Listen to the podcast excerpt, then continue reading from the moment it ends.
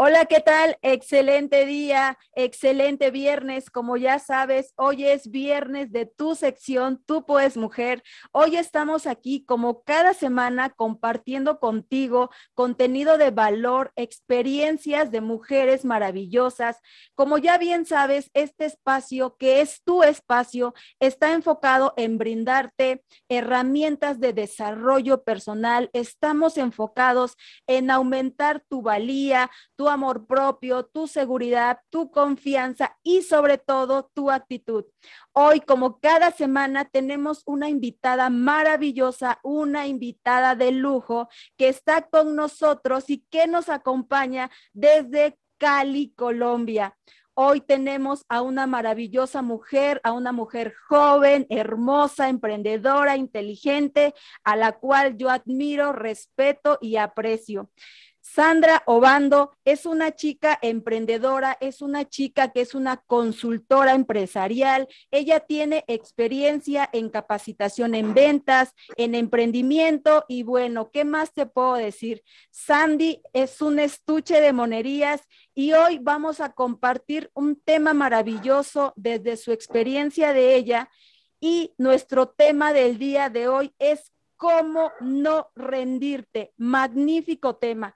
Sandy, antes de seguir con nuestro programa maravilloso del día de hoy, yo te quiero agradecer desde mi corazón el haber aceptado esta invitación a venir a compartir con nuestra comunidad de mujeres este tema tan maravilloso que es cómo no rendirnos, porque muchas de las veces tiramos la toalla a principio del camino, a mitad del camino y no logramos finalizar este camino para llegar a nuestras metas. Sandy, de verdad, estoy muy agradecida contigo. Muchísimas gracias por estar aquí y pues te doy la bienvenida.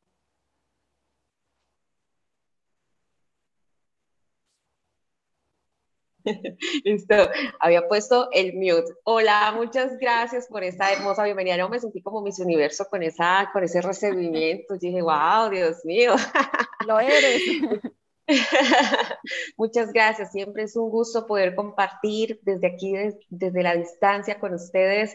Los llevo muy en el corazón, los siento muy cercanos, a pesar de que tengamos una distancia enorme desde Colombia hasta México pero eh, el aprecio y, y la compañía que tenemos a través de estos medios virtuales nos permite compartir y eso es algo maravilloso. Muchas gracias Rose por invitarme a este espacio, a este hermoso podcast que siempre será un gusto poder compartir con ustedes. Siempre, siempre, siempre. Muchísimas gracias, Andy. La verdad, pues Todas nosotras queremos saber más sobre ti y para comenzar esto, queremos saber y queremos que nos hables acerca de quién es Sandra Obando. Bien, bueno, te voy a contar la historia, te los voy a contextualizar a todas y tal vez si hay algún, algún caballero que nos escuche, pues a todos también. Em, bueno, creo que eh, mi historia es como un poco parecida al inicio, como tal vez muchas vidas de muchas chicas que en este momento se encuentran escuchándonos. Yo tengo 36 años, soy de Santiago de Cali, eh, al suroccidente de Colombia. Tengo dos hijos hermosos, una chica de 14 años, ya en esto me toca festejar los 15, y un chico de 12 años. Son unos chicos maravillosos, hermosos, eh, con un nivel de madurez muy interesante. Nos sentamos a hablar muchísimo, como decimos acá en Colombia, a echar lora, eh, porque nos, nos gusta hablar mucho. Pero no siempre fue así, ¿sí? No siempre fue así, porque durante el desarrollo de mi vida tenía muchas frustraciones y muchos eh, momentos que me llevaban a limitar y poder sacar esas, esa capacidad que tenía de hacer algo o que tengo de hacer algo por las demás personas, me limitaba. Por lo tanto, también la comunicación con mis hijos fue algo que se vino a desarrollar con el paso del tiempo ahora, porque me di cuenta de que necesitaba romper, necesitaba sacar todos esos limitantes que habían en mí. Yo me casé a los 20 años de edad, ¿sí? Como muchas latinas nos casamos jóvenes o por lo menos, bueno, si no, se casan, se van a vivir jóvenes con alguien y tienen sus hijos también jóvenes. Muchos de las latinas nos ocurre eso, creo que esa es una característica de nuestra cultura y creo que también es bueno comenzar a organizarla. Les voy a contar una anécdota. Ayer estábamos viendo una serie de Netflix que me recomendaron, pocas veces veo, pero me interesó por lo que me contaron. Entonces me dejaron como con la curiosidad y me fui a verla y se llama Maid, creo que se llama Maid, es de una chica. Eh, y ayer la mirábamos y veíamos lo difícil que ha sido la vida de esa joven de 25 años con una bebé tratando de salir adelante. De eso se trata la historia. Y mis hijos decían, uy, qué dura la vida de ella, pero decían, uy, ¿por qué le toca eso? Uy, hacían como ese, uy, no, pero qué difícil. Y yo les decía, ¿saben por qué le ha tocado tan difícil? Básicamente porque no planeó su vida, no planeó la llegada de, sus bebés, de su bebé, no planeó nada de lo que estaba viviendo.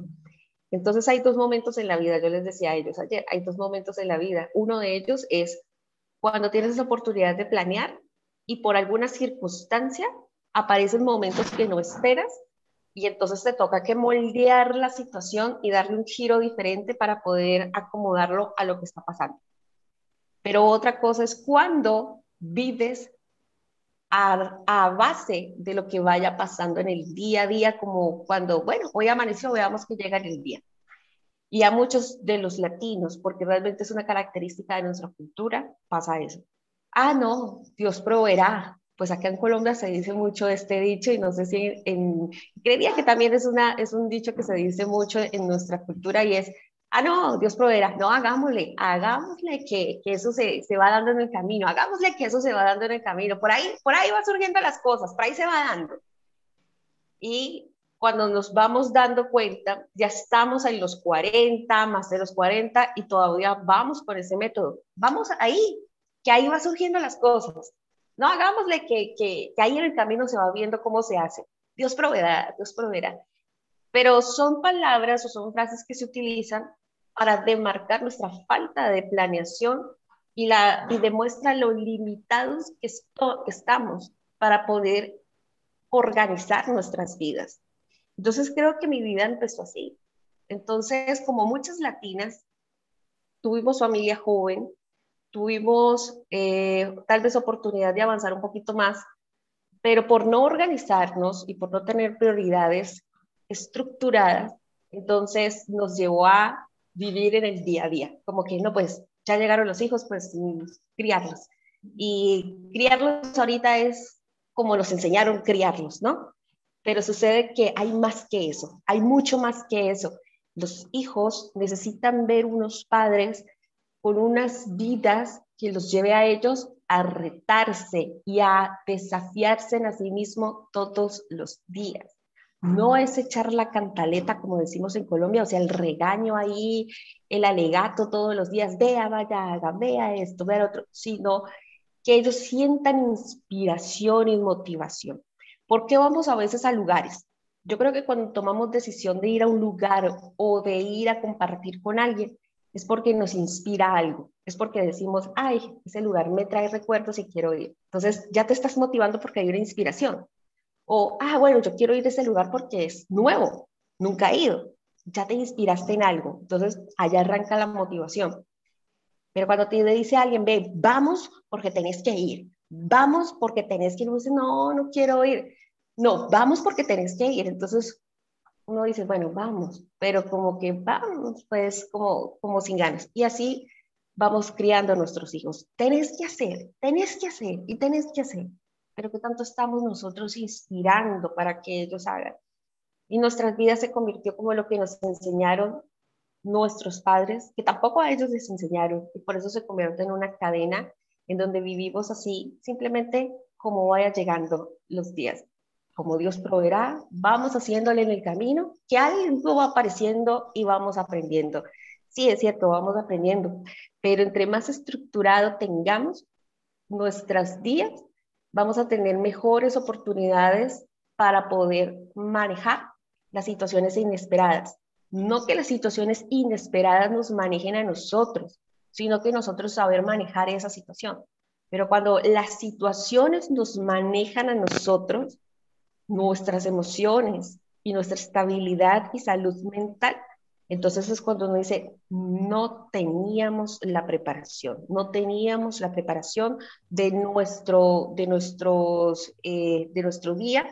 Entonces, hay situaciones que sí, nos sacan, nos sacan totalmente, pero que en nuestro día hayan 20 cosas que nos saquen, entonces quiere decir que realmente no hay una estructura. Pero puede pasar que en el día pueda haber una o dos cosas, listo, quiere decir que organizamos nuestro futuro desde el presente y es así. Y creo que eso es lo que nos ha pasado a muchas mujeres. No nos enseñaron a estructurar nuestra vida. Entonces llegábamos a la adolescencia y creíamos que esas maripositas que sentíamos en el, estómago cuando veíamos chico o esa emoción que nos daba en el corazón cuando veíamos ese chico, eso era amor. Y nos dejábamos guiar por eso. Y entonces nos dejábamos llevar y cuando resultábamos, ¡pum!, un bebé ahí resultaba la emoción. Sí, Sandy. y así. sí, es muy cierto lo que nos comentas y lo que nos compartes. Muchas veces o la mayoría de las veces venimos actuando de acuerdo a las creencias y a las ideas que nos implantaron en la mente y que nosotros hemos llegado a convertir como una realidad absoluta o como nuestra realidad porque así ha venido, como tú bien comentas, de generación en generación. Entonces venimos repitiendo patrones, venimos siendo ese otro eslabón de esa cadena. Pero lo más maravilloso es que como seres humanos, como mujeres, tenemos la, la, fortuna de poder ir cambiando todos los días, de podernos irnos transformando, mejorando y superando y cortar, que seamos ese eslabón nosotras de cortar con todas esas creencias que a final de cuentas nos limitan, que no son buenas, que son negativas y que vienen haciendo que sigamos repitiendo esos patrones que a final de cuentas no nos gustan, pero llegamos a creer inconscientemente que eso es lo que tenemos que vivir, porque así lo vivió mi mamá, porque así lo vivió mi, abuelita y mi tatarabuelita. se ve normal. Exactamente, llegamos a normalizar este tipo de situaciones. No hay una escuela para madres, nadie nos enseña. Vamos aprendiendo, como tú dijiste, con errores, a base de errores. Y desafortunada o afortunadamente vamos aprendiendo con los hijos, ¿no? Nos equivocamos, sí, nos vamos a seguir equivocando y un montón de veces. Pero lo importante es aprender de cada error que vamos cometiendo con ellos, para como tú también muy bien dijiste, llegar a ser ahorita a lo mejor no unas madres perfectas, porque nunca vamos a llegar a la perfección, pero sí llegar a ser unas madres a la medida de lo que ahora ellos necesitan tú, como bien lo dije al principio, eres una mujer emprendedora, eres una mujer que, como bien dijiste, ha seguido esos patrones, por así decirlo, de que llegamos a, creer formar una familia muy jóvenes y tenemos desconocimiento de muchas cosas. No, no lo vamos a ver como errores, sino como experiencias. Ahorita, ah, eh, igual que yo, somos madres solteras pero eso no nos ha limitado, como a muchas mujeres. Es que ya tengo hijos, es que ya me casé, ya no puedo realizar mis sueños, ya no puedo cumplir ciertas cosas porque ya me casé, porque ya tengo hijos y porque ahora yo solamente tengo que estar en la casa. Son creencias limitantes y nosotros podemos decirles a ustedes que eso no es así. La vida profesional no se termina cuando tú decides estar con un compañero, tu vida profesional no se limita cuando tú ya tienes hijos, todo lo contrario. Esto lejos de limitarte debe de ser como una motivación, como un peldaño que te lleve realmente a conseguir lo que tú deseas. Sandy, de verdad, esto es muy interesante porque a veces no sabemos cómo hacerle, cómo trabajar este tipo de situaciones. Tú ahorita tienes una carrera profesional muy buena, muy linda, que haces también desde la parte del servicio, como bien lo dijiste, también te gusta mucho la parte humana, el altruismo y compartir y ayudar con las demás personas. ¿Cómo tú le hiciste, Sandy, para lograr lo que eres ahora profesionalmente? Claro, eso fue un despertar muy interesante. Yo a los 30 años me separo del papá de mis hijos porque determinó que durante los 10 años que estuvimos casados, estaba yo aceptando una realidad que no era mía, que yo decidí, o sea, fue mi decisión, no voy a decir que a mí nadie me obligó, no fue mi decisión, pero no fue una decisión muy sensata porque yo no estaba realmente segura de ese paso. Entonces, cuando tomo esa decisión, quedo en embarazo muy pronto. Aparte de eso, nuestra situación económica era sumamente difícil, sumamente difícil. Entonces tomo la decisión de decirle a él, hasta aquí llegamos, no puedo avanzar más, eres una gran persona. Ahí sonaba como el, el, discurso de cajón, como decimos acá, pero no era solamente por tratar de aliviar lo que él podía sentir, sino porque es cierto, es un buen papá, solo que yo no estaba mental y emocionalmente alineada para poder dar ni a él, ni a mis hijos, ni a nadie, pero yo sabía que eso no podía seguir. Entonces comencé a estructurar mi vida. Comencé a estructurar la vida que yo quería tener, porque nos han enseñado que es difícil, que no se puede, pero sí se puede. No es fácil, pero se puede. Y comencé a matar todas las vocecitas que yo tenía en mi cabeza, las vocecitas de mis papás, las vocecitas de mis familiares, las vocecitas de los amigos que tenía aquí en mi cabeza, porque ustedes se van a dar cuenta que uno tiene vocecitas, pero uno no las logra interiorizar porque se volvió tan normal el tenerlas en la cabeza que no te das cuenta. Pero ¿cómo te das cuenta que tienes vocecitas ajenas y no tuyas? Cuando tú vas a hacer algo y tú dices, ah, mi mamá, ah, es que mi papá, ay, no, mis amigos, ay, inmediatamente la primera persona que te llegue a tu cabeza y te llegue, ah, es que esa es la vocecita. Ahí es donde tenemos que analizar que si esa voz nos está alentando o nos está limitando. Yo viví en un hogar donde el tema era que solamente tenía el, el ejemplo de mamá, y casa pero no de, de una mujer que pudiera estudiar, salir adelante. Y cuando yo me separé, eso fue terrible para él, para mi madre, porque estaba rompiendo la estructura que debería tener toda mujer, ¿sí? Pero yo dije, voy a romper esas vocecitas. Me va a importar un carajo de aquí en adelante esas vocecitas. Comencé a destruir, comencé a desafiarme y a querer entonces a decir, cada voz que yo comience a escuchar, este fue el primer paso, autoevaluar, es lo primero que tenemos que hacer. A veces vamos tan deprisa que no entendemos esas voces. Entonces, paraba. Cuando iba a tomar una decisión, entonces comencé a escuchar lo que pasaba aquí. ¿Quién era quien me estaba hablando? ¿Mis padres? ¿Mis amigos? ¿O era yo misma?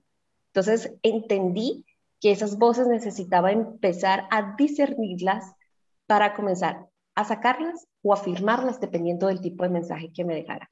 Entonces vamos a hacer un ejemplo. Eh, iba a salir a un lugar, ¿sí? Entonces, algo tan sencillo como eso. Iba a salir a algún lugar y la primer vocecita era, ay, pero, pero es que usted es una señora ya, pero es que usted cómo va a hacer eso. Entonces yo decía, ah, esta es la voz de mi mamá. Esta es la voz de mi mamá. Entonces yo decía, ¿qué debo hacer con esta voz? ¿Qué debo hacer con esta voz en mi cabeza? ¿Qué tanto te puede afectar? Ponlo en una balanza. Y eso empecé con el estudio. Yo estaba empezando a estudiar en la universidad, pero cuando yo decidí casarme, mi papá me quitó todo el respaldo. Me dijo, usted no sabe lo que está haciendo. Así que yo no voy a apoyar eso. Mi papá ni siquiera fue al matrimonio. Entonces dijo, yo no voy a respaldar eso, así que me quitó absolutamente todo el respaldo. Yo ya no tenía cómo estudiar económicamente, yo ya no, ya no tenía la, la oportunidad de tiempo ni tampoco de, de, de, de dinero para poder decir, hago esto, porque ya dependía 100% económicamente del papá de mis hijos porque eh, a mí me despidieron de donde yo estaba. Bueno, por una cantidad de cosas, pero durante esos 10 años yo aprendí mucho en diferentes empresas, muy buenas empresas donde estuve. Y decidí a mis 30, entonces decir, vuelvo a la universidad. ¿Te imaginas a los 30 cuando muchas mujeres a los 28, a los 29 comienzan con el miedo de, ay, ya llegó a los 30, qué miedo, me voy a sentir viejita. Muchas mujeres le tienen miedo a los 30, ahora decime que vamos ya para los 40. Muchas mujeres les tienen miedo a los 30 años porque sienten que ya son viejas, pero cuando yo cumplí los 30 fue mi despertar. Cuando yo tenía 26 años, a mí físicamente me ponían 37 años. Me decían, ¿en serio? ¿Tú tienes 26 años? Yo decía, sí, yo tengo 26. ¿Por qué? Porque pareces de 36, 37. Y yo decía, bueno, que una persona te lo diga es porque es su perspectiva, pero que todo el mundo te lo esté diciendo cada vez que te pregunta tu edad es porque así parece. Entonces dije, ¿qué pasa aquí? Yo tengo 26 años.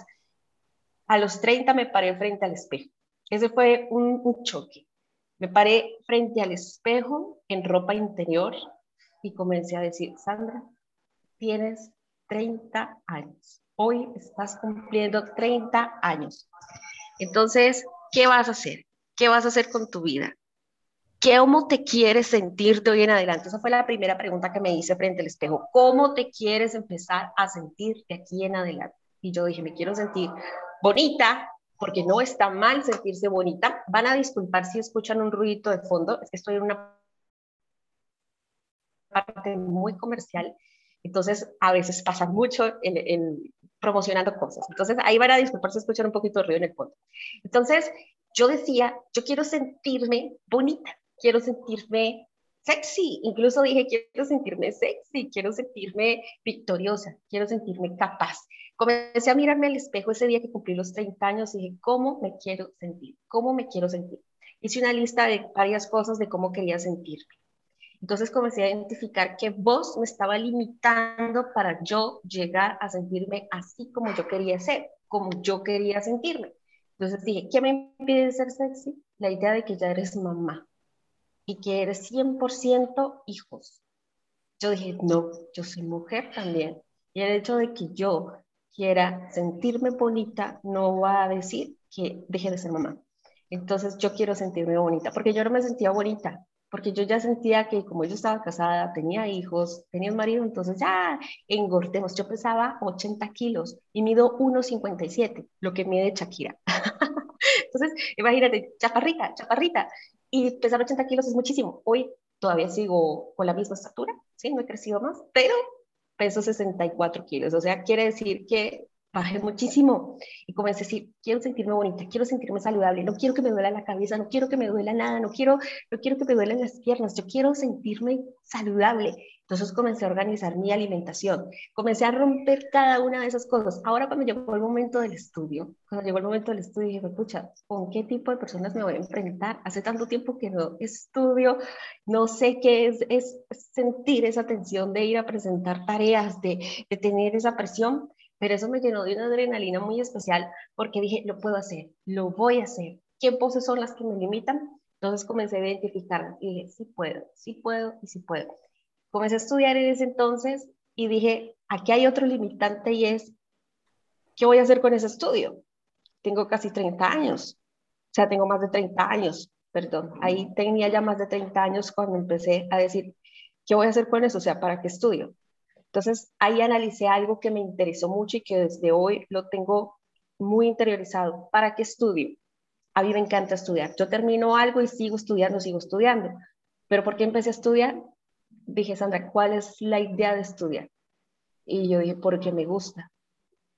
Entonces, si te gusta, ¿por qué te preocupas? ¿Qué vas a hacer con el estudio? Porque algo que tenemos un gran error, y esto lo voy a generalizar, las personas tenemos un error muy fuerte y es que pensamos que estudiar y estudiar es para ganar más dinero. O sea, me va a dar una mejor posición y como esa mejor posición me va a dar mayor oportunidad de conseguir un mejor trabajo, por lo tanto, de vengar un salario mucho más alto. Pero cuando tenemos, cuando estudiamos bajo esa intención, se vuelve una carga. Se vuelve una carga porque te das cuenta que el nivel de salario que vas a tener por la cantidad de estudio que tienes no se va a nivelar. Entonces se vuelve una frustración y es cuando escuchamos muchas personas decir, es que en Latinoamérica no pagan lo que deberían pagar. Y sí, tal vez es cierto, pero igualmente si vas a otro país porque quieres ganar más de acuerdo a tu nivel de estudio, vas a encontrar ese trabajo y vas a laborar en eso, pero no vas a tener la satisfacción porque no lo estás haciendo bajo lo que te gusta. Y yo decía eso, yo decía, yo estudio entonces porque me gusta, no porque quiera ganar dinero. Obviamente sí lo necesitaba, pero tenía que encontrar en mí por qué hacía las cosas. Y en ese caso fue porque yo quería, porque me gustaba, más que porque dijera me va a dar una posición. Porque ustedes saben que en Latinoamérica el tema de experiencias laborales o de oportunidades laborales se da de acuerdo también a la edad. Cuando tú llegas a los 30 años en Latinoamérica, tú ya eres una persona muy adulta en la cual tus oportunidades laborales se limitan. Y aún más cuando te hacen la entrevista y te dicen, tú eres mamá, sí, tienes que te cuide los hijos y tú como que en tu mente dices, sí, mi, mi, mi mamá, o no, pues yo miro quién me ayuda. Entonces comienzan esos limitantes y, y, en Latinoamérica es muy difícil que después de los 30 años te logres ubicar en un trabajo, aún más si no tienes una larga experiencia. Y muchas mamás, muchas mamás, eh, madres solteras, tal vez empezaron a laborar un poquito más tarde porque esperaron que sus hijos pudieran crecer un poquito más para poder estar con ellos, ¿cierto? Entonces cuando llegan a los 30 dicen, no, aquí no hay mucho para avanzar. Pero ahí fue donde yo empecé a avanzar, porque empecé a romper los limitantes y comencé a decir, estas voces no son mías y yo sí puedo y como sea, lo voy a hacer. Y determiné eso. Entonces comencé a trazar un plan. ¿Qué vas a hacer? Estudiar. ¿Por qué? Porque me gusta. Entonces, ¿qué vas a hacer ahora? Voy a empezar a entregar lo que estoy aprendiendo. ¿Por qué? Porque me gusta, porque me apasiona dar y enseñar a las personas. Listo.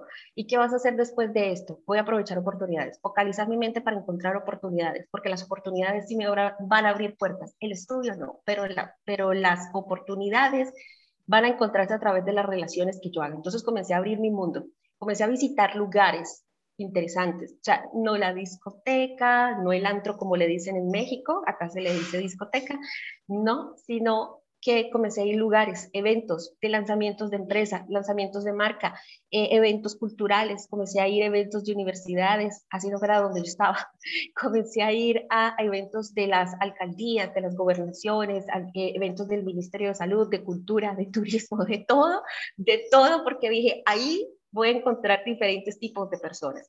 Comencé a abrir mis redes sociales eh, con, con, con, contenido interesante. Entonces dije, tengo que aprender a relacionarme. Esto es un punto muy importante y que hay que romper. A nosotras las mujeres latinas nos enseñaron que si tú tienes muchos amigos, eres una. Ustedes ya se les llega la palabra a su cabeza, ¿cierto? Porque puede verse como inmoral, como que eres una facilita, pero el hecho de que tú tengas buenas relaciones y tengas muchos conocidos, no importa que la mayoría sean hombres, en la gran mayoría de, las personas con las que me relaciono son hombres, porque es un mundo de negocios. Yo tuve que romper ese, ese estigma de mi cabeza porque era decir, ay, ¿qué va a decir la gente? Que estás hablando con muchos hombres. Y yo decía, pero es que yo conozco la intención. Mi intención no es conquistar, mi intención no es tener una relación, mi intención es relacionarme porque esta persona me va a llevar a otra, a que en algún momento me va a presentar a alguien, sea hombre, sea mujer, pero pues el entorno en donde yo me muevo es mucho más masculino. Entonces tenía que enfrentar ese, ese paradigma. Entonces dije, ahora, ¿qué vas a hacer? Relacionarte, ir a muchos lugares. Fui a muchos lugares, iba sola, iba sola. Me gusta ir sola porque así me, me relaciono mucho más fácil. Iba sola y entonces me conectaba con personas que ni conocía y, lo, y hoy en día tengo personas de televisión, tengo personas de radio, de otro país como son ustedes, que me dio la oportunidad de relacionarme y conocer gente maravillosa como Rose, como José y como muchos más que conozco y que para mí son entrañables a pesar de la distancia. Personas aquí en mi país que son muy importantes, pero fue porque me lancé y dije, voy a relacionarme. Luego de que me relaciono, dije, cada persona que conozco es un mundo y es una oportunidad. Entonces, los voy a, los voy a abrir las puertas sin juicio, este es otro paradigma que tenemos que romper, el juicio. Cuando nosotros estamos conociendo a alguien, míralo como un papel en blanco. Es una persona, o sea, no lances juicio, no escribas juicio, juicio sobre su vida, sobre lo que hace, solamente escucha. atiende lo que la persona está diciendo y trata de aprender de lo que esa persona dice, así parezca la persona más sencilla por su nivel económico o, situación de vida o niveles de estudio, escucha lo que dice. Si es una persona con una opulencia, si es una persona que tiene un alto cargo, igualmente escucha lo que dice, porque tal vez va a haber cosas que no te gusten, pero va a haber cosas que tú dices, wow, esto sí me interesa. De tanta cosa, algo podemos sacar. Entonces creo que eso es importante. ¿Qué opinas, Royce? Definitivamente, Sandy, creo que todas las personas que aparecen en nuestro camino es porque son nuestros maestros. Todas las personas que aparecen en nuestra vida tienen un para qué, vienen a enseñarnos algo. Muchas personas vienen a enseñarnos a ser igual que ellos, vienen a ser un ejemplo. Muchas personas también nos vienen a enseñar qué es lo que no debemos de hacer, cómo no debemos de actuar. Definitivamente yo te escucho y parece que escucho mi, mi propia historia. O sea, en esta situación de que tenemos que quitarnos todos esos limitantes, esas ideas que escuchamos en todo nuestro entorno, de nuestra familia, de nuestros amigos, le tenemos muchísimo miedo al qué dirán. Y ese bendito qué dirán nos limita demasiado, porque estamos actuando desde nuestro ego porque no nos gusta que nos juzguen, que nos critiquen, que se burlen de nosotros. Y sin saberlo, inconscientemente, nuestro ego se apodera de nosotros y entonces no accionamos, no actuamos y no damos ese paso hacia donde nosotros realmente queremos llegar. Como bien lo comentaste, las personas hablan desde su punto de vista, desde su perspectiva. No quiere decir que nuestra historia va a ser la misma ¿Por qué? Porque cada persona habla desde sus propios limitantes y nosotros tenemos que romper con esas barreras mentales, porque a final de cuentas los límites solamente son mentales y nosotros tenemos la capacidad de poder cambiar esos pensamientos. Tenemos el poder en nuestras manos en este presente. El pasado ya, ya no lo podemos cambiar pero el presente sí para poder cambiar nuestro futuro y que nuestro futuro sea diferente. Cuando tú comentaste la historia de tu situación sentimental, definitivamente yo me identifiqué muchísimo, porque en mi caso también fue muy, muy parecida. Yo también tuve que tomar una decisión, porque nuestra vida se basa a base de decisiones, sean buenas o no tan buenas, eso es lo que está creando nuestra realidad. ¿Qué decisiones hemos tomado en el pasado que nos han llevado al presente que tenemos ahora? ¿Qué decisiones vamos a tomar de aquí en adelante, que es como nosotros vamos a estar en el futuro? De acuerdo a esas decisiones que tomemos ahora, eso va a impactar más adelante de una manera positiva o no tan positiva. Entonces, yo también estuve dispuesta a pasar por todo lo que yo sabía que iba a pasar, porque también yo de mi compañero no puedo hablar nada, es una buena persona, porque yo siempre lo repetía también, es una buena persona, es un buen ser humano, pero hay momentos en los que tienes que tomar decisiones importantes y decir, ya no me siento a gusto, ya no soy feliz, ya no me siento plena aquí. Y eso no quiere decir precisamente que tienes que esperar a pasar situaciones de violencia de cualquier tipo de violencia. No precisamente tienen que pasar este tipo de cosas, no precisamente tienes que estar esperando una infidelidad. Simplemente si tú ya no te sientes ahí a gusto, si tú sientes que ya no puedes dar lo que la otra persona merece, tampoco hay que ser egoístas y hay que aprender a dejar y a soltar. ¿Sí? Entonces yo sí me identifico mucho también en esta parte porque cuando yo tomo esta decisión, pues yo fui la mala del cuento para, pues para todas las personas, porque las personas juzgan desde su punto de vista, pero no saben en realidad a veces las situaciones o el por qué están pasando estas cosas. Esto que comentas. el trasfondo. Exactamente. Entonces la gente siempre juzga sin saber. Y eso, eso definitivamente es algo muy contaminante. Cuando nosotros nos empezamos a quitar todos estos pensamientos, o no hacer tanto caso de esas críticas a final de cuentas destructivas, nosotras mismas nos permitimos seguir avanzando.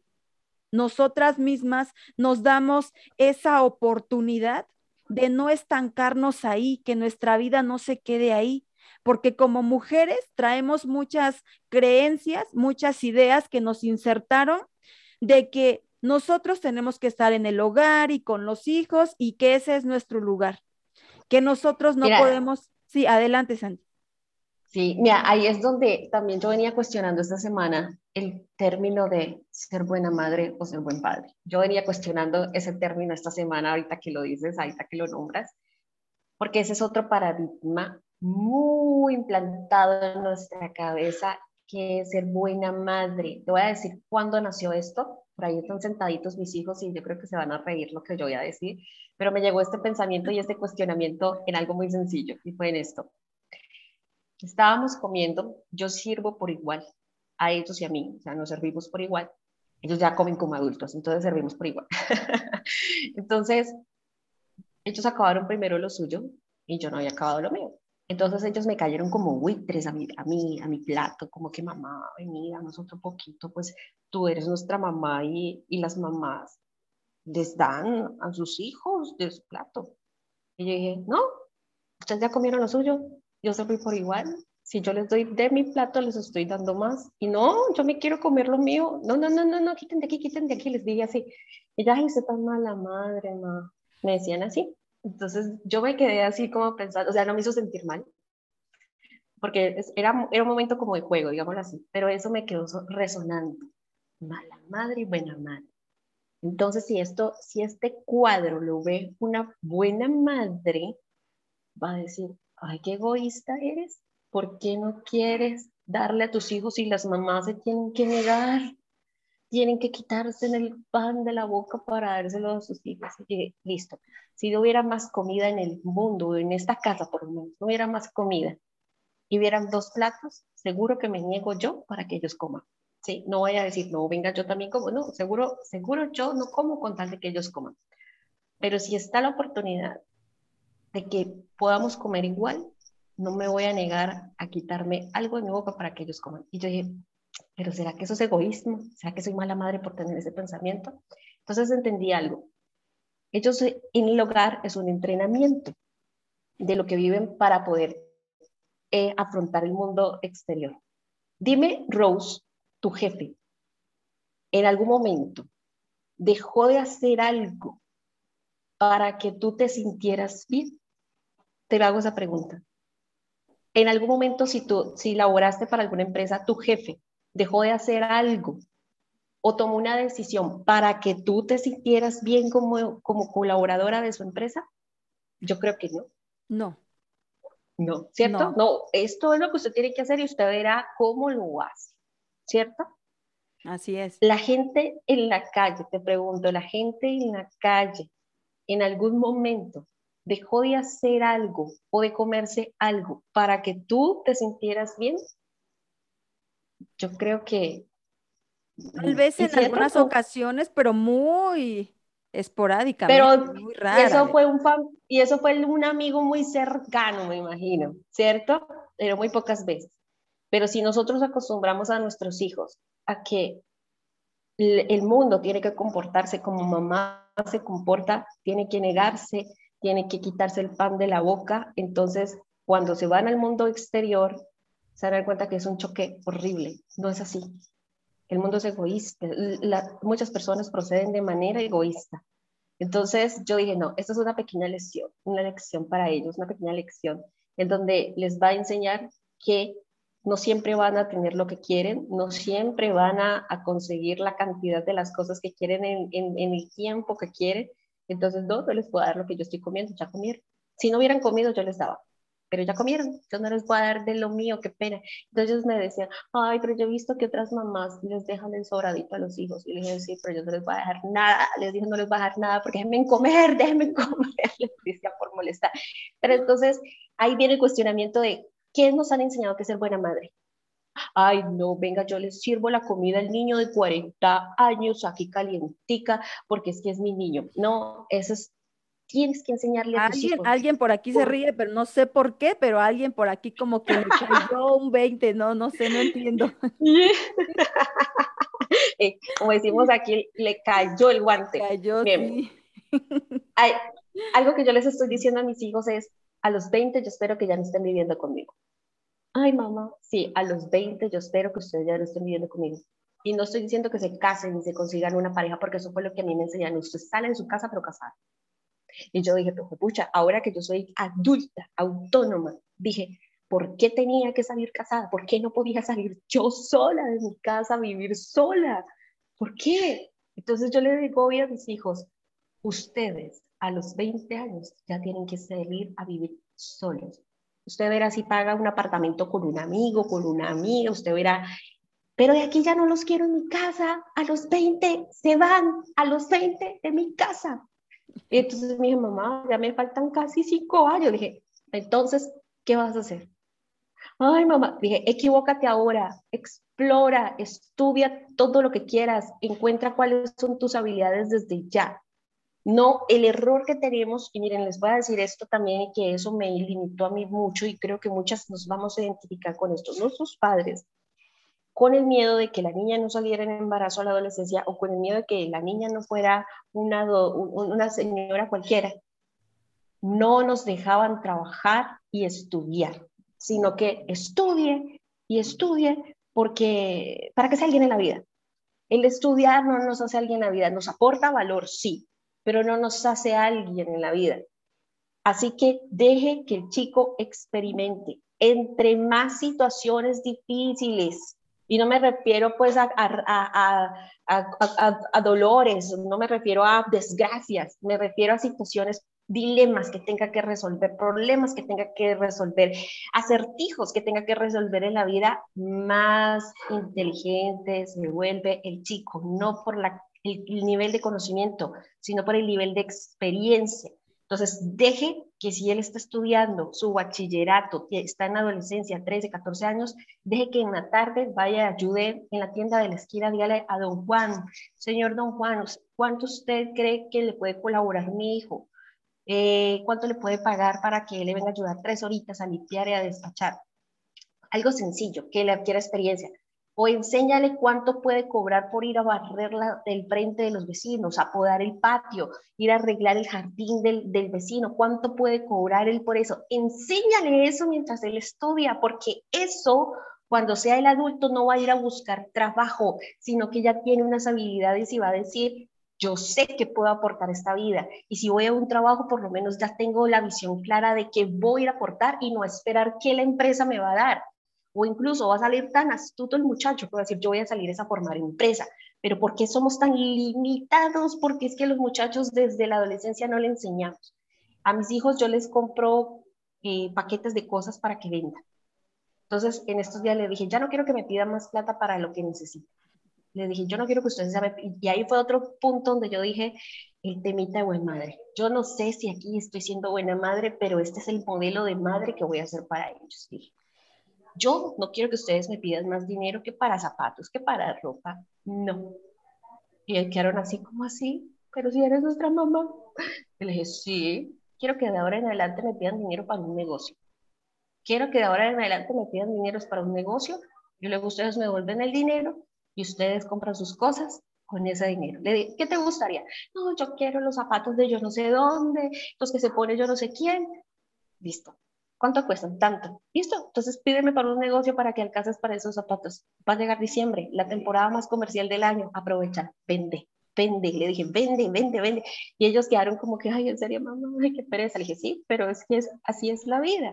Entonces, si yo todo el tiempo les voy a dar lo que ellos me van a pedir, porque es que yo no quiero que pasen momentos difíciles, porque es que, ay, es que, es que eso no es ponerlos en momentos difíciles, es despertarlos a la vida, ¿sí? Momentos difíciles es que tú los hagas sufrir por tus ideas limitantes de lo que es ser buena madre. Buena madre no es servirle a tu hijo, no es estar limitado porque te, no es estar limitando tu tiempo y tu espacio por negarte a ti misma. Nuestros hijos necesitan entender que la vida allá afuera, por causa de todas las otras creencias de las otras familias, se hace difícil a veces las circunstancias.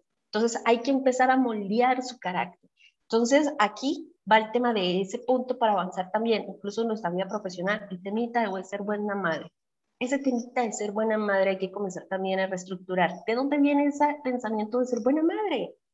Esa estructura que tienes de ser buena madre, ¿de dónde viene?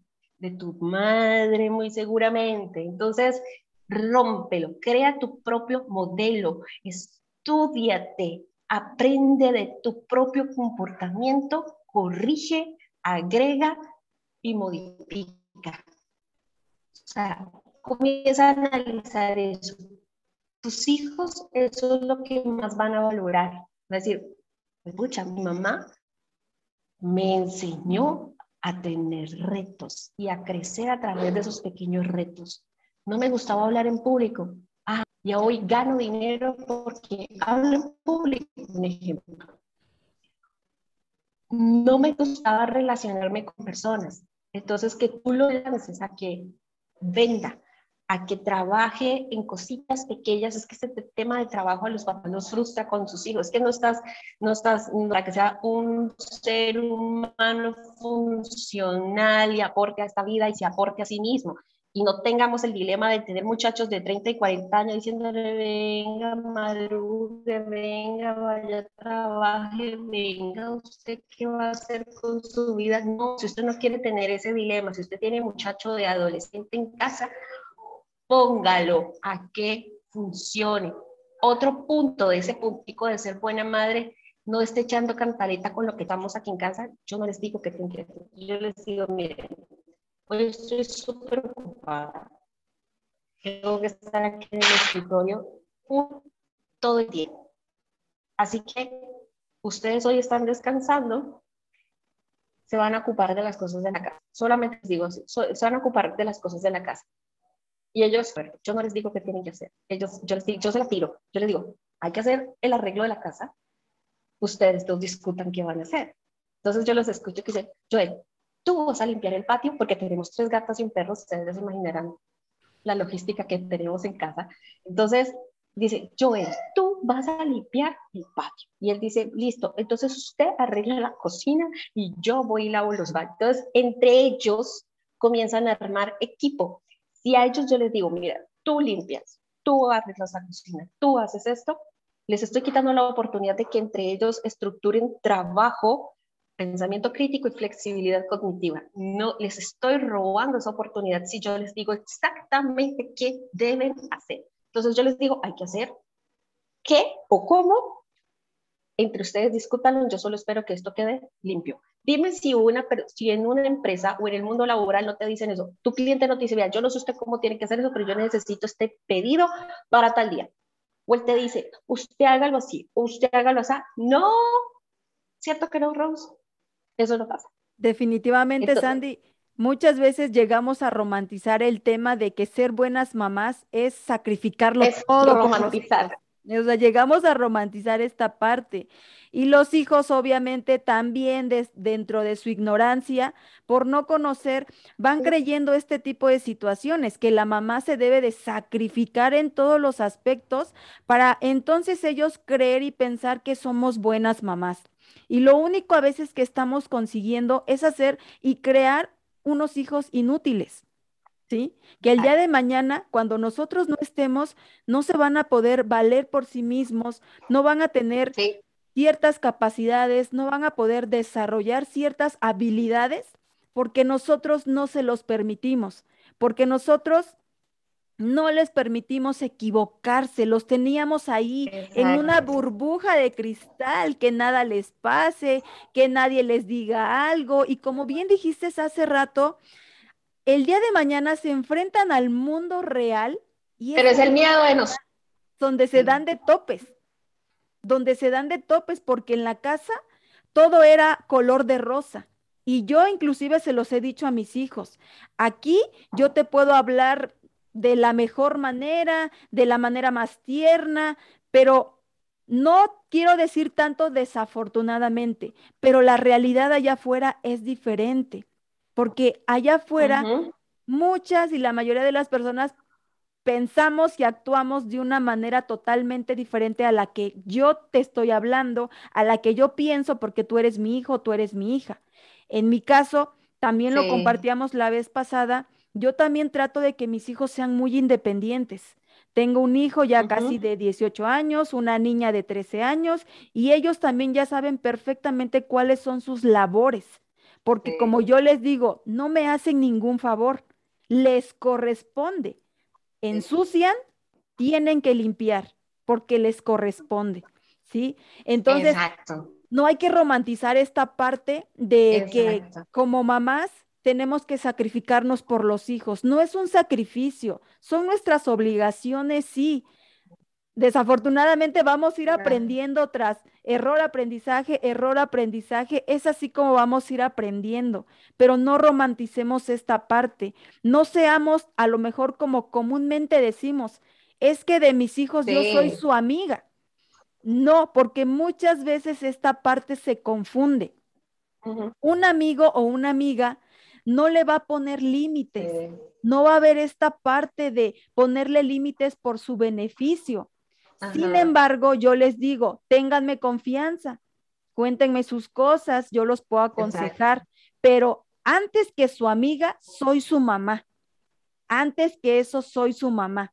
Y tener esta autoridad amorosa, no desde la violencia, una autoridad amorosa, una autoridad desde el respeto porque a veces nos confundimos mucho en esa parte. Es que yo soy tu amiga.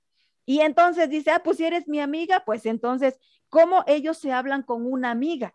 ¿Cómo se hablan con un amigo? Entonces, no hay que confundir esta parte. Y así como también tenemos nuestras fortalezas, también caemos en tener muchas debilidades. Sandy, ¿cuáles son algunas de tus fortalezas y algunas de tus debilidades? bueno, voy a empezar con las debilidades. Mira, creo que una gran debilidad que yo tengo en mi vida es, eh, aunque, aunque no, no parezca, yo soy, o sea, mi naturaleza es ser tímida. Realmente mi naturaleza es ser tímida. Y cada vez que yo voy a hacer algo, es una dualidad con la que yo lucho, aunque ya he sabido eh, manejar, porque siempre fui muy tímida el hablar o el estar en un lugar público para mí eso era una pesadilla. Eh, pero internamente lo empecé a asimilar cuando dije, lo necesito desarrollar, necesito manejar esto. Entonces digamos que no muere del todo. Ahí está a veces la timidez. Entonces estamos, estoy sentada en un sitio o estoy en un sitio y digo, mm, aquí la timidez está de más. Toca que regularla y toca que sacar esa facilidad de relacionarse y todavía es un tema que manejo, que no se me nota, pero sí, sí, es, es un tema que a veces me, me, cuesta. O sea, yo por ejemplo, voy a una fiesta y ah, ¿cuál es la diferencia? O sea, hay personas que dicen, no, pero tú no pareces. digo, no, es que hay diferencia. Hay personas que no son tímidas y que son demasiado extrovertidas y que por naturaleza lo son o sea, de que son pequeños, lo son, hacen parte de ellos ya, innatamente, pero eso es algo que yo fui adquiriendo, el poder soltarme ante el público, eso fue algo que yo fui entrenando, no fue algo que estuvo en mí desde niña, decir, ay, no, ella ya se paraba desde el colegio, así como lo escuchan los artistas, no, es que él cantaba desde el colegio y eso le gustaba el espectáculo en los eventos culturales, no, eso no pasaba conmigo. Entonces yo, eso fue algo que yo fui entrenando y digamos el vencer el miedo al tener que hablar a en público o, o hablar así como estamos en este momento, fue un entrenamiento. Ahí todavía está, pegando ese asunto. Entonces digamos que es una, es, una, es una debilidad porque a ratos quiere hacerme jugadas, ¿sí? La impaciencia. La impaciencia es otro tema. Quiero que todo sea, se vea ya, resulte ya, funcione ya, porque es que es ya, pero no, todo tiene su tiempo, todo tiene su momento. Hay un texto bíblico por el que crecí escuchando y me gusta mucho, y es un libro, es en, está en Eclesiastes, dice, todo tiene su tiempo debajo del sol. Hay tiempo para llorar, hay tiempo para reír, hay tiempo para que la planta sea sembrada y crezca. Hay tiempo de llover, hay tiempo en que el sol sale y hace que los plantíos crezcan. Entonces, todo tiene su tiempo. Aprendí que todo tiene su tiempo. Es difícil. Es difícil porque es una lucha con uno mismo. El tratar de tener esa paciencia en medio de cuando tú quieres ya, pero aprendí que sí se puede. Ahí vamos con eso. A veces uno empieza como que, ay, quiero que sea ya, pero calma, calma, respira. Creo que eso es un, eso es un tema. La, una fortaleza que aprendí a través también de esto mismo es mi capacidad de poder comunicar sí, mi capacidad de poder comunicar y empatizar. Creo que son dos fortalezas que tengo. Y empatizar no es decir, ay, pobrecito, ay, no, venga, yo le ayudo. No, es decir, wow, esta persona está pasando una situación, lo entiendo, aunque tal vez no lo haya vivido, pero puedo, puedo dimensionar lo que está pasando y logro sentir eso porque mi cerebro logra dimensionar lo que esa persona está pasando. Entonces, ¿cómo puedo ayudar para que esa persona pueda em, salir de esta situación? Entonces, creo que esas son dos fortalezas que me han ayudado incluso hoy a tener una mejor relación con mi entorno, conmigo misma, porque una de las primeras niveles de empatía que debemos tener es con nosotros mismos. Mirarnos al espejo y decir, ¿qué te pasa, Sandra? Hoy, ven, charlemos tú y yo. Amigo misma, ¿qué te pasa? Amigo misma, cuéntame qué tienes hoy. Entonces es tratar de entenderte y, hacer el, desarrollo de la tarea, entenderte qué te pasa, no juzgarte, oye, vos sí que eres tonta, ¿no? No, sino ven qué te pasó hoy, vamos a charlar conmigo misma, vamos a charlar. Entonces ahí es cuando empieza el primer nivel de empatía, porque no puedes entender el mundo de afuera si no entiendes tu propio mundo. Y profesionalmente vas a avanzar si comienzas a empatizar con tu entorno con tu familia vas a avanzar si empiezas a empatizar y a comunicarte con tu pareja. Mire, uno de los, es otro tema fuertísimo, que es el tema de pareja para una mujer emprendedora. El tema de hijos para una mujer emprendedora es un tema muy fuerte, porque como venimos, así como venimos con el estigma de hay que ser buena madre, venimos con el mismo estigma, hay que ser buena esposa. Entonces, ¿qué es ser buena esposa? Y qué es ser buena madre. Entonces, ese, ese, voy a decirlo entre comillas porque nos van a escuchar, voy a decir esto entre comillas. Imagínense en esta frase entre comillas. Buena esposa, buena madre. Cuestiónate desde hoy. ¿Qué es esa voz o cuál es esa voz que te está diciendo a ti? ¿Qué es ser buena madre o ser buena esposa? ¿Quién te está diciendo eso en tu mente? ¿Tu papá? ¿Tu mamá? ¿Tu tía? ¿Tu abuela? ¿Tu vecina? ¿Quién te lo está diciendo? Y ahora crea tu propio modelo. Mira, algo que me enseñó es a crecer fue eso, aprender a escuchar esas voces y avanzar. ¿Quién te lo está diciendo eso? Hace un tiempo, hace como dos meses, tuve un pequeño rocecito ahí con mi mamá, porque sucede que mis hijos son bellos y hermosos, se fueron a pasear con el papá a una finca.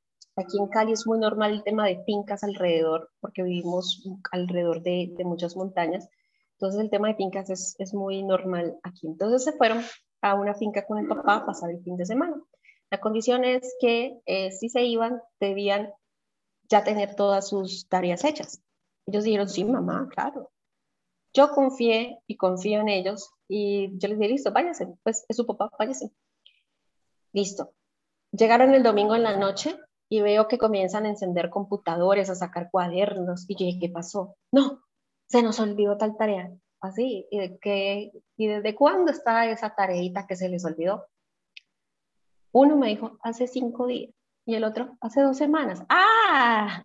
Hace cinco días y hace dos semanas, y hoy, domingo 11 de la noche, están enseñando computadores, sacando cuadernos para hacer la tarea. Dijo, sí, mamá. dije, bueno, entonces mis amores, besito, que Dios los bendiga, yo me voy a ir a dormir. Y ustedes hagan su tarea les digo que yo no me di, yo me fui a dormir, como yo soy buena madre, yo me fui a dormir y ni cuenta me di a qué hora se acostar. La verdad, yo dije, eso es asunto de ellos ya. Ya están en una edad donde deben entender y comenzar a priorizar. Si yo me trasnocho con ellos ayudándole, ellos van a creer que así debe ser siempre. ya están adultos, ya, perdón, no están adultos, pero van en ese proceso de ser adultos. Entonces dije, no. Dije, bueno, mis amores, que les rinda su tarea, ya saben que a las 5 de la, 5 y media de la mañana deben estar despiertos para ir al colegio, ¿cierto? Ay, mamá, ¿no te vas a quedar con nosotros a ayudarnos? Le dije, no, porque yo no fui la que estaba paseando con tareas desde hace dos semanas atrás, así que a hacer sus tareas. Me fui a dormir. Yo sí escuché por allá que fueron a dormir como 3 de la mañana, pero la verdad yo estaba tan dormida que yo seguí durmiendo. Así soy yo de buena madre. El hecho fue que me desperté a la hora que tenemos que despertarnos para que ellos se vayan al colegio y ya estaban en pie. Yo entonces yo les dije, ¿ustedes no se han ido a dormir? ¿O es que ya se levantaron? O sea, ¿cómo fue el asunto? Digo, mamá, dormimos dos horas y nos levantamos hace una hora para continuar. Dije, ¿en serio? Se levantaron a las cuatro y media de la mañana para seguir con las tareas. Y yo no los levanté. Es más, ni cuenta me di que se acostaron ni qué horas se levantaron, pero sabían que debían seguir con sus funciones.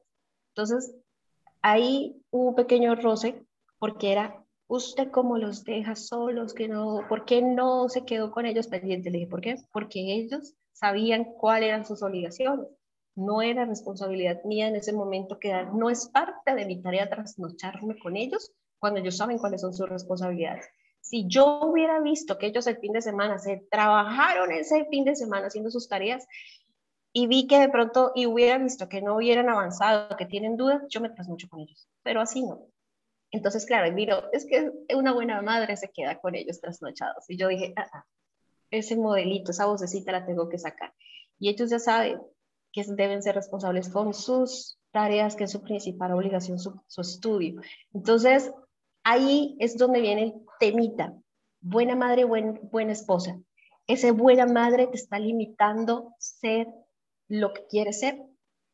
Eso de ser buena esposa te está limitando ser lo que tú quieres ser. Si ese temita de buena madre, buena esposa te está limitando, entonces no es tu modelo. No te estoy diciendo que no seas madre y que no seas esposa, no. Escoge tu modelo, porque si ese modelo de buena madre o buena esposa no te está dejando avanzar, no te deja sentirte plena, satisfecha contigo misma, entonces estás escogiendo el modelo de las voces que te están hablando en tu mente y es el que tienes que destruir para empezar a crear tu propio modelo. ¿Quién te está hablando en tu mente? ¿Quiénes son los que te están poniendo las reglas? Piénsalo. Tal vez incluso son personas que ya ni existen en este plano de vida y aún así tienen aquí palabritas que te están limitando. Si esas voces no te dejan avanzar, cambia el modelo de buena madre y cambia el modelo de buena esposa. Ese es mi recomendación y es mi consejo. Escúchate, escúchate, desde ahí parte, escúchate, analízate quién habla por ti cuando vas a tomar una decisión en tu mente, ¿no? ¿Quién lo hace? A veces pensamos que somos muy autónomos, pero no lo somos, porque las voces que tenemos en nuestra cabeza son las que nos están direccionando y nos están direccionando a donde no queremos llegar y no nos está dejando ser plenas. Entonces, ese modelo no es el tuyo, escoge otro, escoge otro modelo. Y ese será tu modelo de buena madre y buena esposa. Ese es el primer pensamiento que hay que romper. Muy cierto, Sandy, muy cierto todo lo que nos compartes. A veces, pues volvemos a lo mismo, con tal de que no nos juzguen y nos critiquen, seguimos repitiendo esos patrones para quedar bien con los demás, cumpliendo las expectativas de todos los demás exactamente para encajar. Y aunque nosotros no estemos de acuerdo con lo que estamos haciendo, ¿no? pero con tal de que no me juzguen, con tal de que no me critiquen, sigo haciendo lo mismo. Es como una historia de la, del pescado, no sé si la has escuchado, de la abuelita, de la persona que freía o guisaba su pescado y le cortaba le corta la cabecita, la, ah, cola. La cola. Ah, Entonces, esto se fue repitiendo generación tras generación hasta que llegó a una generación donde una persona se atrevió a hablar y a preguntar el por qué le cortaban siempre la cola al pescado. A lo que la mamá dice, porque así lo hacía la abuela. Esta chica o esta persona va y le pregunta a la abuela y empieza a indagar, pero tú por qué le cortabas la cola al pescado? La abuela responde, yo le cortaba la cola al pescado porque mi sartén era demasiado pequeño y no cabía. O sea, imagínate los patrones que venimos repitiendo inconscientemente.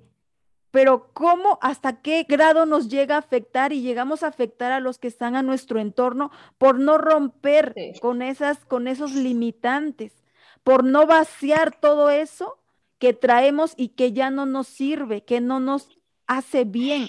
Hay que desaprender para que ahora aprendamos cosas que realmente sí sean funcionales para nuestra vida y para nuestra, nuestros hijos y las demás personas. En este caso, para muchas personas, si actuamos de esta manera, como bien lo comentaste, nos señalan, nos juzgan y nos critican de que somos malas madres. Cuando en mi caso, por ejemplo, yo empecé a salirme a laborar, a mí me decían lo mismo es que ya no atiendes a tus hijos, es que ya los estás descuidando, es que ya eres mala mamá y una infinidad de etiquetas. Y yo afortunadamente no me lo creí, porque eso es lo que pasa, que nos empiezan a bombardear de etiquetas y el detalle es que nosotros no lo terminamos creyendo y volvemos al redil y volvemos al mismo camino con tal de que las otras personas se sientan bien. Y aunque nosotras nos quedemos ahí frustradas, ¿no?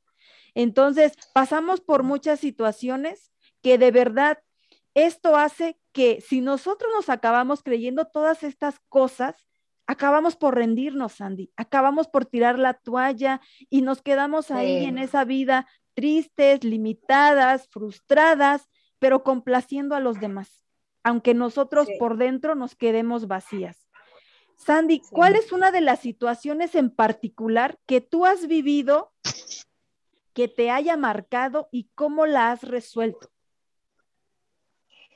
Bueno, una de las situaciones eh, muy complejas fue esa confrontación cuando tuve que decirle al padre de mis hijos, hasta aquí llegamos, a un hombre que estuvo contigo desde los 16 años hasta tus 30, es mucho tiempo, es mucho tiempo, y decirle a esa persona, hasta aquí llegamos, necesitas ser libre de mí, yo necesito ser libre de ti, necesito conocerme más para poder aportar a, mi entorno, porque ni siquiera sé realmente quién soy yo, ni para dónde voy, ni siquiera lo sé. Entonces, hasta aquí llegamos. Creo que se fue una de las decisiones más complejas, porque no solo te afecta a ti, ¿no? sino también a tus hijos, tu, a, él, como, como tu pareja eso fue muy difícil. Gracias a Dios, mm, ese día que hablamos, pasaron como dos meses después de, esa situación, en donde yo le invité aquí a mi casa, le dije, ven, te invito a comer algo que hice y quiero que hablemos. Dijo, listo, yo llego a tal hora. Yo ese día le pedí por a mi mamá que se quedara con los niños para yo estar sola con él, para hablar. Le, le dije, le pedí perdón, le pedí perdón por no haberlo entendido, o sea, por todas las cosas que habíamos vivido, le pedí perdón.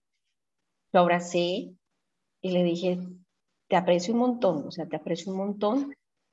Y créeme que el momento que estés enfermo, necesites algo, yo voy a ser la primera persona a estar allí. Pero hasta ahí. Ese es el aprecio y ese es lo que yo te voy a entregar. Me dijo, está bien, yo lo recibo.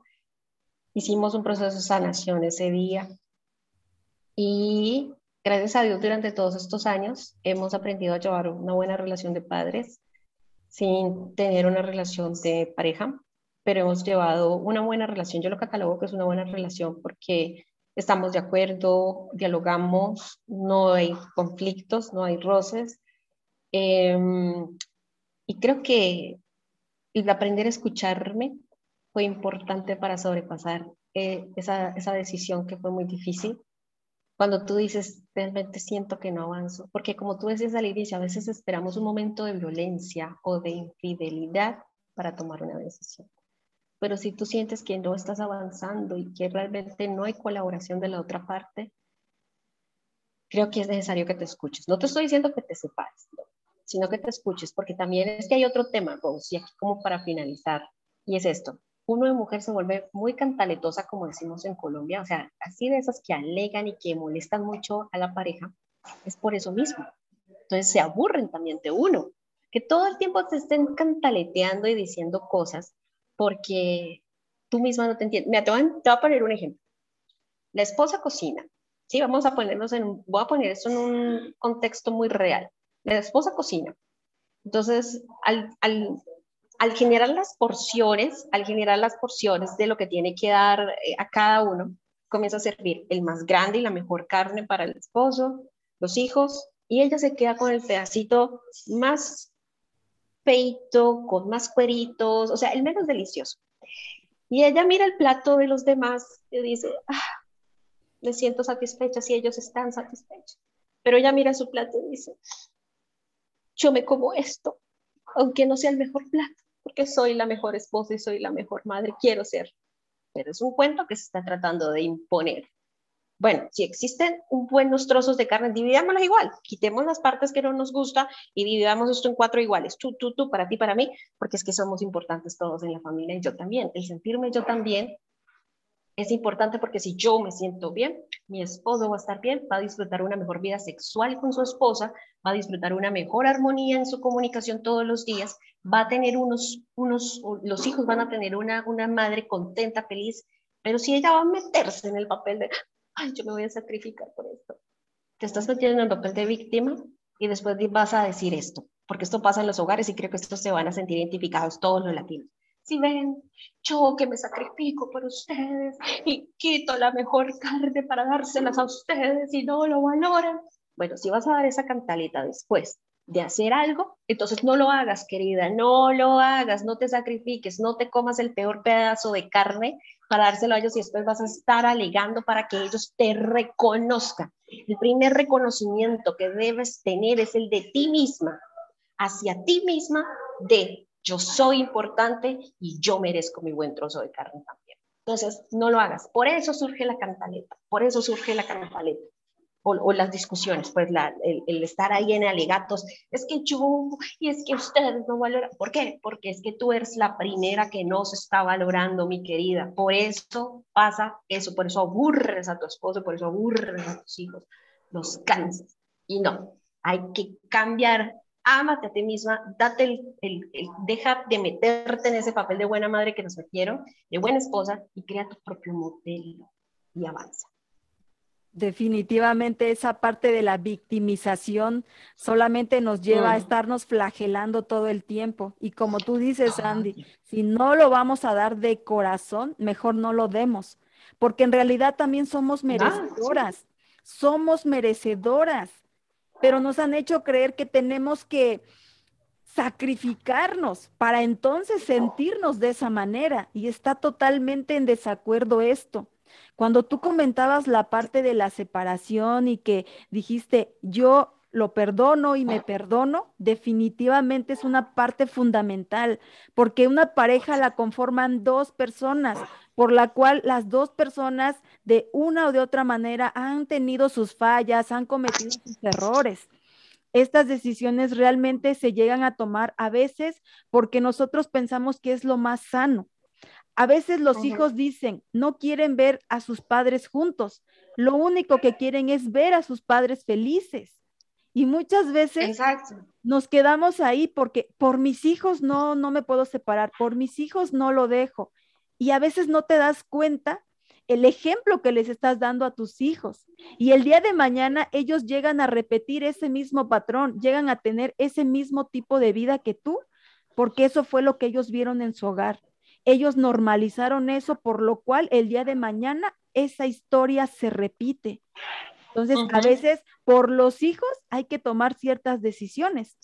El hecho de que a veces nos separemos de nuestro compañero no significa que lo vamos a ver como un enemigo. Exacto, es que el problema no es el problema no es la separación, es cómo afrontamos el proceso de separación. O sea, el problema no es la separación. Lo que crea el trauma en los hijos no es el divorcio, no es la separación. Eso no es lo que crea el trauma en ellos. El supuesto trauma, bueno, y sí hay un trauma que se queda con, con este tema, pero es por el mal manejo que se tiene en ambas partes. Es por eso que se genera. No es por el tema de la separación, es el manejo que se le da. Inclusive a veces, aunque nosotros como pareja terminemos no tan bien, por así decirlo, pero nunca se debe de mezclar en esto a los hijos. Una cosa es. como compañeros y otra cosa es como padres y hay que aprender a separar esta parte. Sandy, ¿qué es lo que a ti más te ha motivado y te motiva a seguir y que hace que tú no te rindas? Algo que me motiva a mí a seguir adelante es recordar cómo estaba a mis 26 años.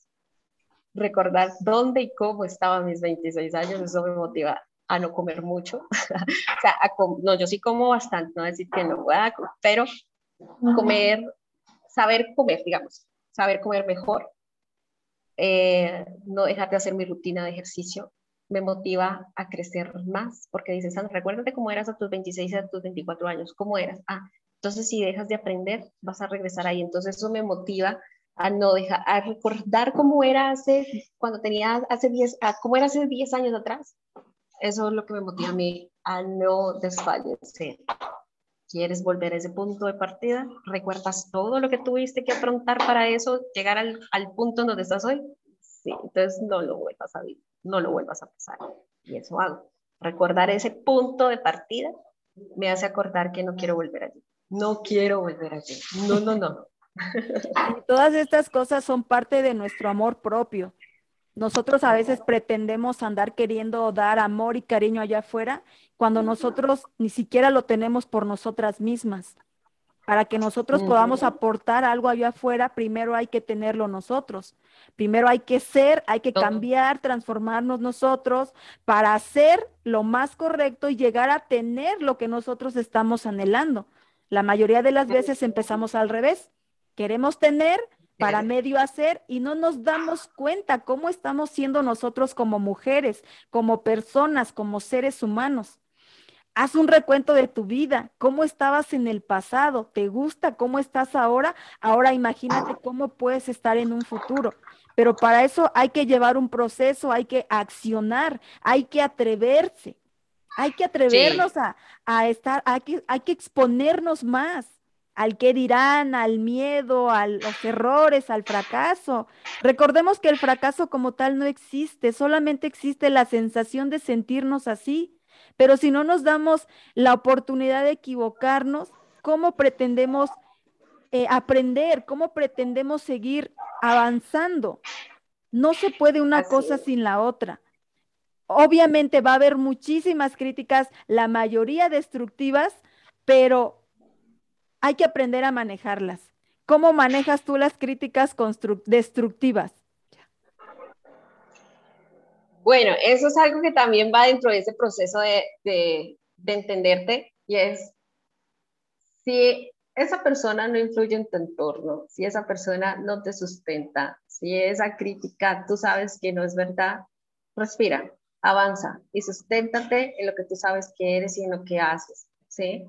Entonces, no, no, no te dejes llevar porque te dicen, por ejemplo, ahora que uno se mueve mucho en el tema de redes sociales, no falta el que diga, ay, eh, eso es mentira, o sí, como usted no pasó esto. Entonces, como ataques en ese sentido, eh, entender que es como la persona ve el mundo, no como es tu mundo, sino como ella lo está viendo. Es como el tema conocido, el vaso medio, medio lleno y el vaso medio vacío.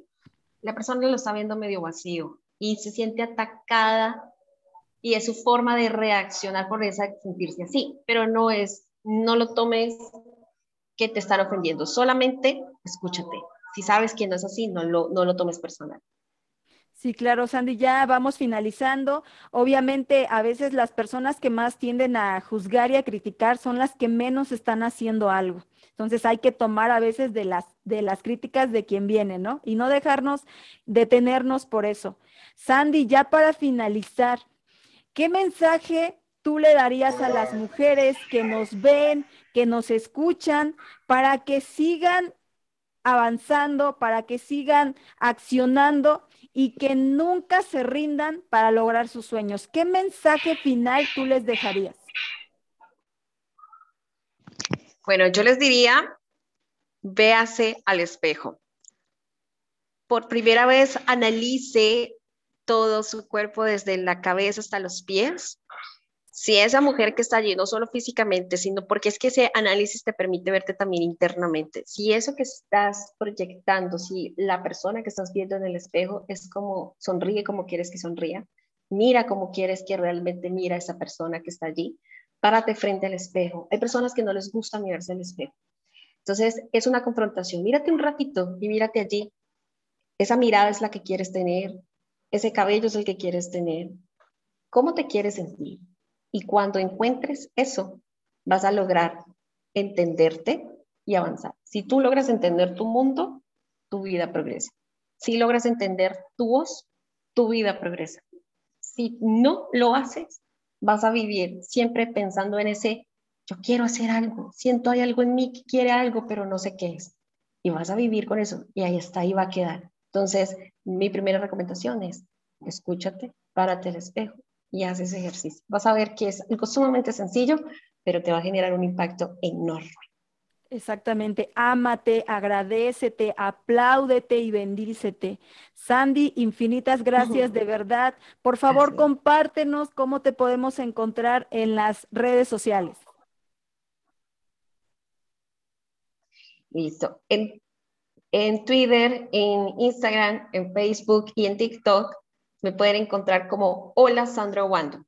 Así me pueden encontrar en todas estas redes sociales como Hola Sandra Obando y si en algún momento desean escribir alguna situación y creen que yo puedo hacer acompañamiento a esa emprendedora que tiene dilemas en su vida y que no sabe cómo superarlos, me pueden escribir un correo a info arroba hola Muchísimas gracias, Sandy. Pues a nosotros nos puedes encontrar en las diferentes plataformas. En Facebook estamos como Rose González, Rose WS González ZZ. En Instagram estamos como arroba Rose González Emprendedora, Rose WS González ZZ Emprendedora, todo corrido. Te invitamos a que veas el contenido que estamos compartiendo todos los días miércoles a las seis de la tarde y por supuesto nuestros programas, nuestros episodios de tu sección Tú puedes mujer que son lanzados todos los días viernes. De verdad, Sandy, te agradezco infinitamente y nuestra comunidad de mujeres te agradece infinitamente tu compartir desde tu experiencia, desde tu sabiduría, tu corazón y yo quiero cerrar solamente ya con un mensaje para todas ustedes. Cuando sientas que vas a rendirte, recuerda por qué empezaste. Repítete a diario con gran convicción, hoy voy a conseguir todo lo que me proponga. Detenerse nunca, avanzar siempre, rendirse jamás. Muchísimas gracias a todas. Nos vemos y nos escuchamos la próxima semana. Sandy, te quiero. Un gran abrazo. Gracias. Hasta luego. Un abrazo. Chao.